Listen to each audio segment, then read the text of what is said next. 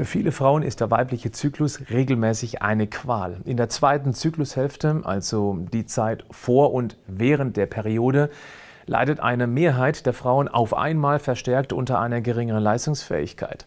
Es kommt dazu, dass die Zyklusphasen oft von Symptomen wie Rückenschmerzen, Bauchschmerzen, Krämpfen und Schlaflosigkeit begleitet werden. Viele leiden auch unter PMS, Brustspann, Überempfindlichkeit, depressiver Stimmung, Infektanfälligkeit oder Kopfschmerzen. Oh, die Liste der Beschwerden, die ist lang. Grund dafür ist die schwankende Ausschüttung der Sexualhormone Östrogen und Progesteron. Mit Ernährung kannst du diesen Beschwerden etwas entgegensetzen. Herzlich willkommen zum Podcast Schlank und Gesund. Ich bin Gesundheitsexperte und Fitnesscoach Patrick Heitzmann. Dieser Podcast ist mir eine Herzensangelegenheit, weil ich dich unterstützen möchte, dass du noch fitter, gesünder und schlanker wirst. Schön, dass du mit dabei bist. Als Frau kennst du natürlich die vier Phasen des Zyklus ziemlich gut. Deshalb in aller Kürze jetzt für die Männer, die diese weiblichen Herausforderungen verstehen möchten. Schön, dass ihr mit dabei seid.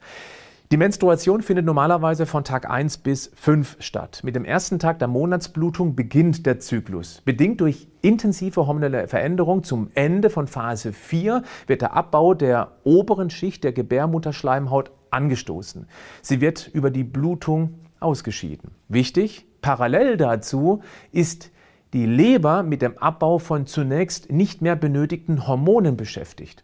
Dann folgt die Follikelphase von circa Tag 5 bis 12. Die Gebärmutterschleimhaut baut sich durch einen starken Östrogenanstieg neu auf, was den Körper auf eine eventuelle Schwangerschaft vorbereiten soll. Parallel schüttet die Hirnanhangdrüse das follikelstimulierende Hormon FSH aus. Es regt das Follikelwachstum an. In einem der Follikel, einem Eibläschen, kann später eine Eizelle ausreifen. Danach kommt die Ovulationsphase von ungefähr Tag 12 bis Tag 17. Jetzt sinkt der Östrogenspiegel. Gleichzeitig steigt das FSH.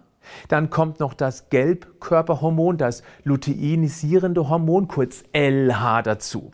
Genau diese Konstellation löst den Eisprung aus. Anschließend steigt sofort die Progesteronkonzentration an.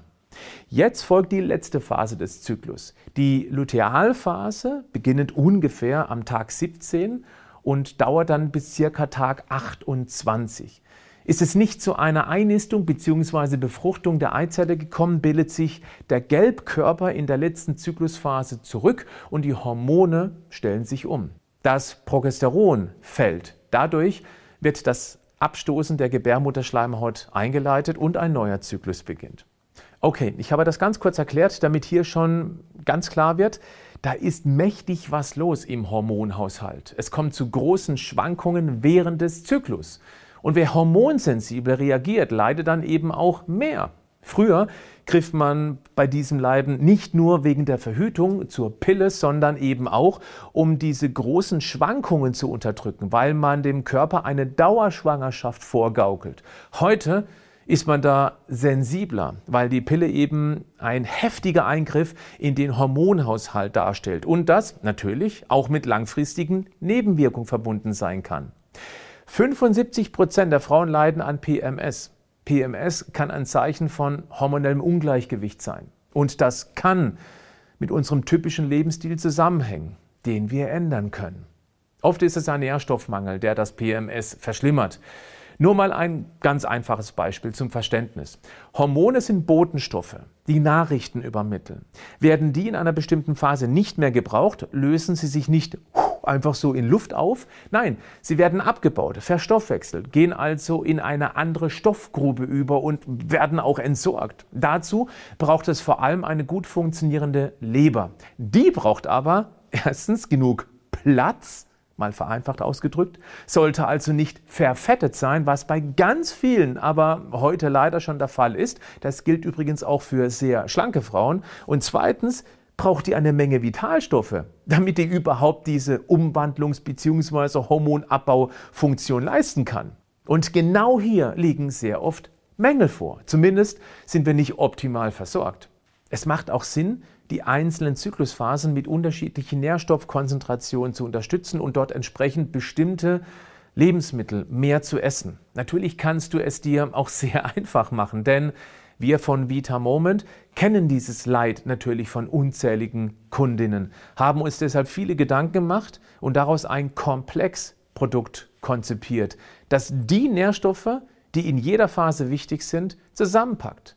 Der FEM-Komplex, abgeleitet vom englischen Female, also auf Deutsch weiblich. Das ist definitiv ein Versuch wert, wenn du unter PMS leiden solltest. Das könnte vieles verändern. Klick mal auf den Link in den Show Notes zu diesem Podcast, da findest du es. Ich würde mich aber nicht nur auf eine zugegeben kompetente Nahrungsergänzung verlassen.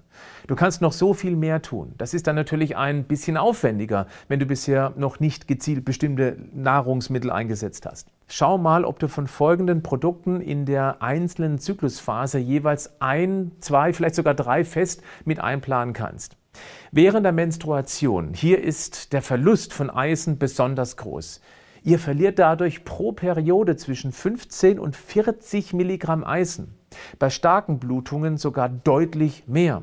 Um das zu kompensieren, den Speicher aufzufüllen und damit eine Anämie zu vermeiden, sollte gerade hier verstärkt zu eisenhaltigen Lebensmitteln gegriffen werden. Die beste Wahl wäre Fleisch, vorzugsweise dunkles, rotes, weil es besonders gut bioverfügbares Eisen enthält.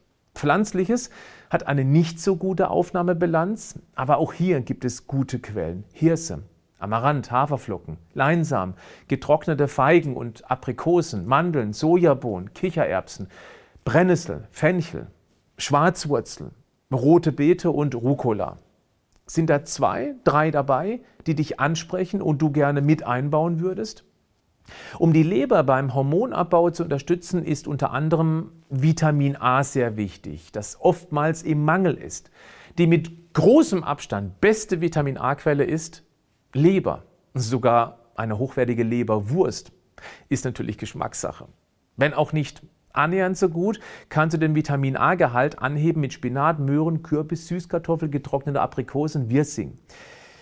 Es würde jetzt ein bisschen zu weit führen, wenn ich dir erklären müsste, dass in den pflanzlichen Quellen nicht Vitamin A steckt, sondern die Vorstufe Beta-Carotin. Der Umbau zu Vitamin A ist aber bei über 50 Prozent der Bevölkerung aufgrund Genetik drastisch verschlechtert, was den Vitamin A-Mangel begünstigt.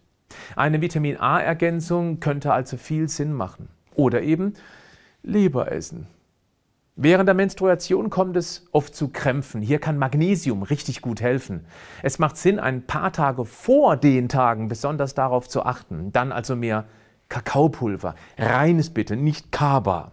Sesam oder Sesammus, Kürbis- und Sonnenblumenkerne, generell Vollkornprodukte, Mandeln, Haselnüsse, Cashew, Haferflocken oder Quinoa.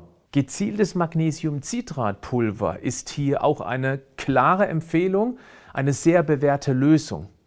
Da sich in der Follikelphase die Schleimhaut der Gebärmutter neu aufbaut, hilft ein verstärkter Fokus auf proteinreiche Lebensmittel, denn Protein ist elementar für den Aufbau von Körpergewebe. Deshalb mehr Milchprodukte wie Quark, Skir oder Eier, Geflügel und Fleisch, Fisch und Meeresfrüchte. Du kannst auch zu Proteinshakes und Proteinriegeln greifen. Gute pflanzliche Quellen sind Tempeh, Soja, Haferflocken. Merkst du schon? Die tauchen immer wieder auf.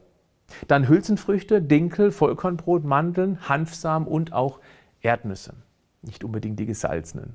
Um den Anstieg von Östrogen und FSH zu unterstützen und die Hormone ausbalancieren zu können, helfen gekeimte und fermentierte Lebensmittel, die probiotisch wirken. Dazu gehören zum Beispiel Sauerkraut, Kimchi, Tempeh, Misopaste und hochwertige Sojasauce.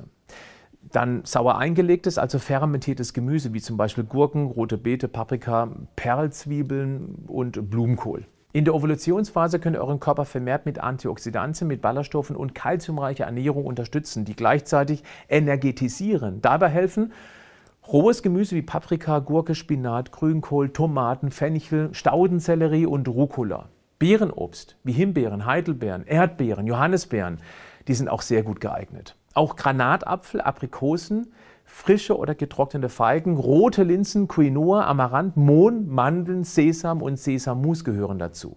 In der Lutealphase, der letzten Phase des Zyklus, erlebt ihr oft eine emotionale Achterbahnfahrt, geprägt von Niedergeschlagenheit, Reizbarkeit und Antriebslosigkeit. Dazu kommen gespannte Brüste, eine unruhige Verdauung oder im schlimmsten Fall alles zusammen. Um dem entgegenzuwirken, hilft es zum einen, die Hinweise für Phase 1 bis 3 schon mal zu berücksichtigen, weil du dann schon gut vorbereitet in diesen nennen wir es mal, in diese heiße Phase zu kommen. Zum anderen wirken B-Vitamine, insbesondere B6, als natürlicher Stimmungsaufheller, da es die Synthese der gute Launehormone Serotonin und Dopamin unterstützt. Vitamin B6 liefern, ja genau, Haferflocken.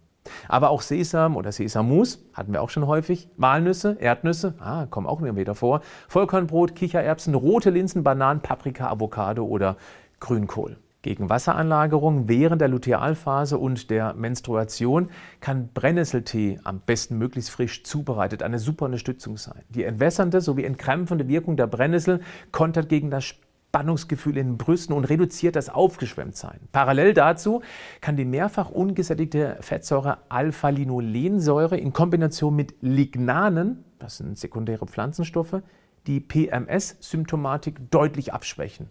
Lignane wirken Hormonschwankungen entgegen. Insbesondere das Brustgewebe bleibt dadurch weich und spannt sich viel weniger an.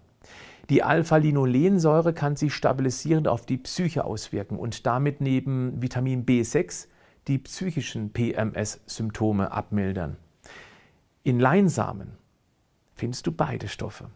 Ein täglicher Esslöffel möglichst frisch geschrotete Leinsamen kann deswegen als der heilige Gral in der Lutealphase und auch im restlichen Zyklus bezeichnet werden. Das nimmst du jetzt bitte unbedingt hier mit. Es geht nicht darum, alles einzubauen, was ich dir gerade vorgestellt habe. Das wäre Stress pur und der verschlimmert das Ganze nur noch mal deutlich. Suche dir das aus, was du sowieso schon ganz gerne magst. Schenke dem einfach ein bisschen mehr Fokus. Denke auch andersrum. Eine generell ungesunde Ernährung reich an Zucker, gehärteten Fetten, sehr viel Salz, Alkohol und Fertigessen stellt deinem Organismus nicht nur viel zu wenig der eben genannten Vitalstoffe zur Verfügung, sie belasten auch noch deine Leber. Genau das Organ, das dafür hauptverantwortlich ist, dass Hormone problemfrei abgebaut bzw. umgebaut werden können. Bleib gesund, aber mach auch was dafür.